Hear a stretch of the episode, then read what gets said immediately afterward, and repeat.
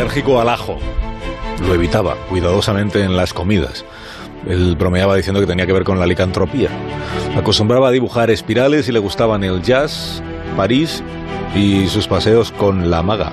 Hoy en Historia de con Javier Cancho, una historia de Cortázar.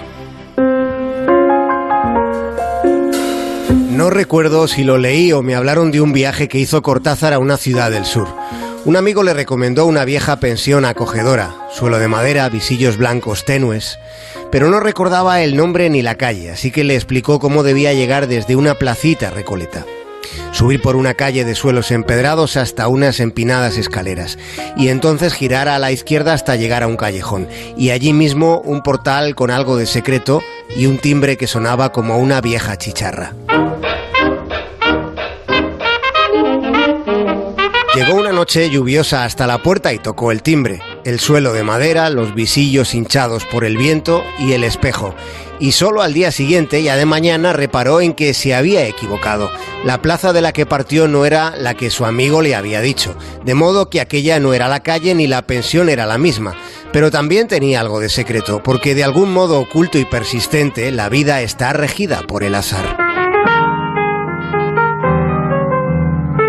Hubo una temporada en que enfermó, fiebres altas, flemas, ganglios, y fue el niño que leía demasiado. Libros de Verne, Wells, Dickens, Poe o Dumas.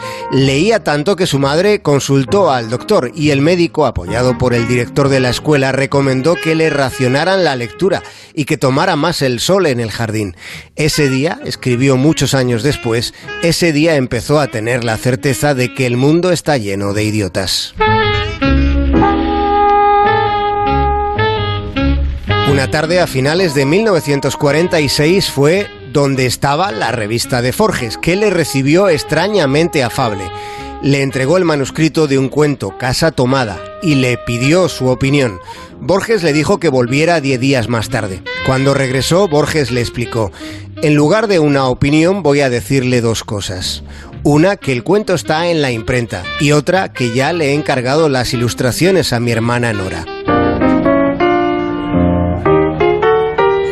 Ya en París, un día saliendo de una librería en Saint-Germain, se encuentra con una mujer alta, delgada y con abrigo, una joven que recuerda del barco en el que cruzó el océano y que le inspiraría su personaje más conocido. Días más tarde vuelven a encontrarse a la salida de un cine y poco después en el jardín de Luxemburgo.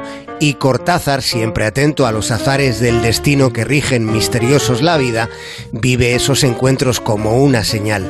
Salen juntos, pasean, ven un eclipse y lloviendo, empapados los dos, él le presta su jersey. En París una vez llegó a su casa a visitarle Carlos Fuentes y al abrirle la puerta lo vio tan espigado, tan delgado y lampiño y tan joven que le dijo con guasa, Che, pibe, ¿podéis avisar a tu papá? Cortázar y Fuentes pasaron la tarde tomando vino y escuchando jazz. Mi, trabajo de escritor se da de una manera en donde hay una especie de ritmo que no tiene nada que ver con la rima y con las aliteraciones. Y, no, no, no, no. Una especie de latido de swing, como dicen los hombres de jazz, una especie de ritmo que si no está en lo que yo hago, eh, es para mí la prueba de que no sirve y hay que tirarlo y, volver. Fue en la Plaza Mayor de Segovia, volviendo para su casa, cuando se le acercó un niño. Señor, ¿es usted Julio Cortázar? Sí, soy yo, le respondió. ¿Puede firmarme el libro? Para mi papá usted es Dios. Cortázar miró al niño con sonrisilla, garabateó su firma y le explicó, decirle a tu papá que Dios no existe. Concepción radiofónica de la biografía ilustrada de Cortázar de los fabulosos Jesús Marchamalo y Marc Torices. En más de uno. Más de uno. En onda cero.